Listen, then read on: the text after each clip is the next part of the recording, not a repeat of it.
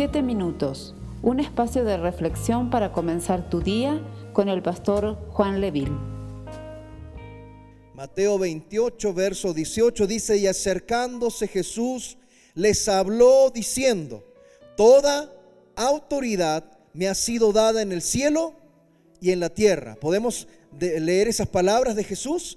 Toda autoridad me ha sido dada en el cielo y en la tierra. Amén. La autoridad, mis amados hermanos, es aquella facultad, aquella potestad que se tiene de gobernar, de tener el mando.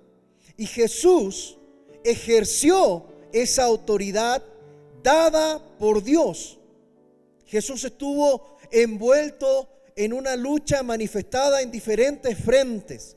Jesús mantuvo, cuando estuvo en su ministerio terrenal, una lucha contra el sistema religioso de la época. Usted recuerde que Jesús se levanta en contra del sistema religioso que exigía, exigía de aquellos que estaban, cierto, como oprimidos por el sistema religioso, cargas que no podían llevar. Jesús se levantó contra eso y vino a predicar un evangelio de gracia, de amor, de, que Dios se acerca al hombre. Amén.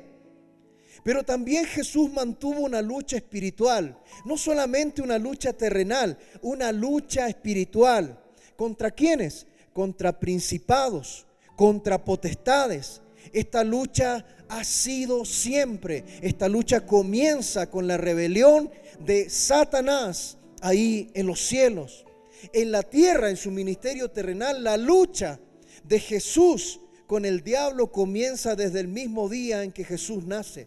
Usted recuerde que Herodes manda a matar a todos los niños menores de dos años. ¿Se recuerda usted?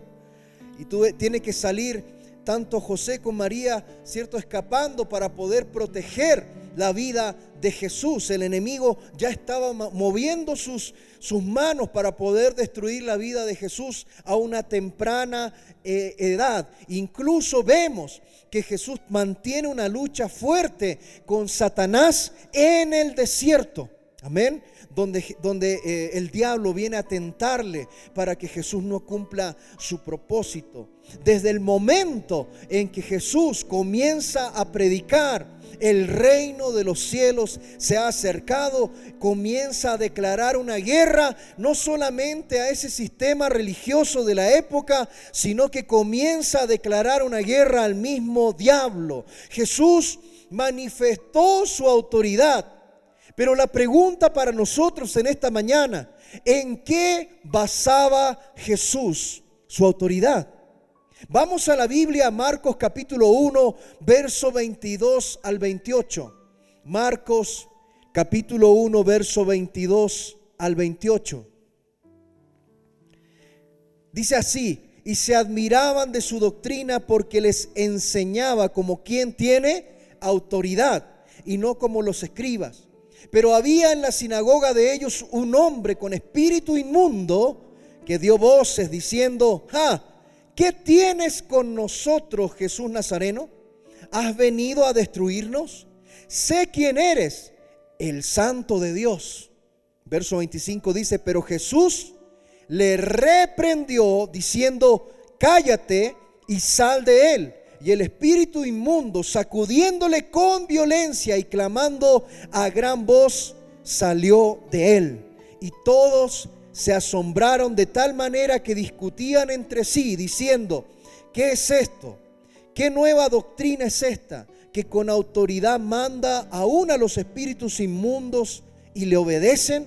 Y muy pronto se difundió su fama por toda la provincia alrededor de Galilea. ¿Sabe lo que yo espero de esta mañana? En esta, mañana, en esta mañana yo espero que usted salga de este lugar, salga de esta casa espiritual con las herramientas para manifestar la autoridad que Jesús nos ha dado como hijos de Dios. Amén. Porque en este texto bíblico veremos lo que, lo que había detrás de la autoridad de Jesús. Amén.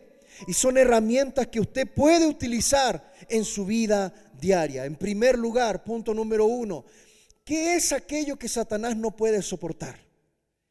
Hay algo que Satanás no puede soportar.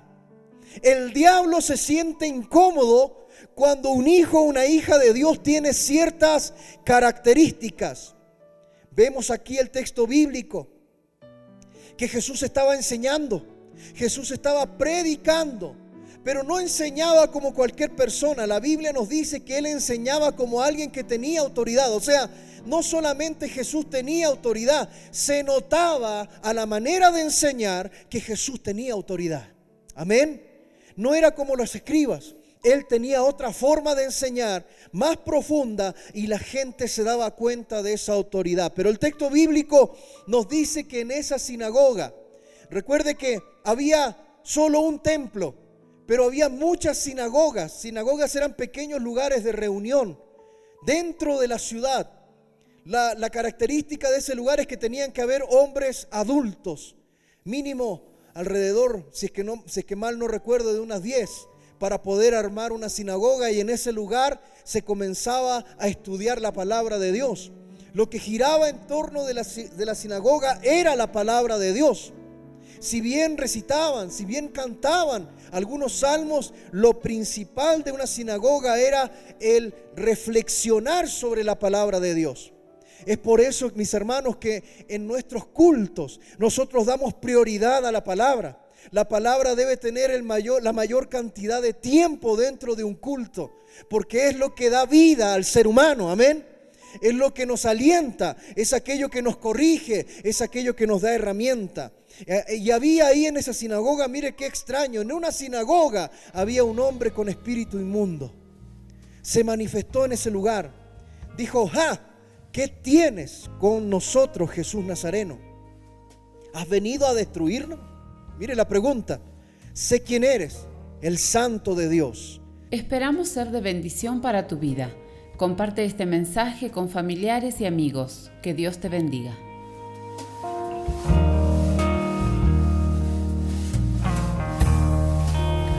Puedo confiar en ti. Sé que aquí estás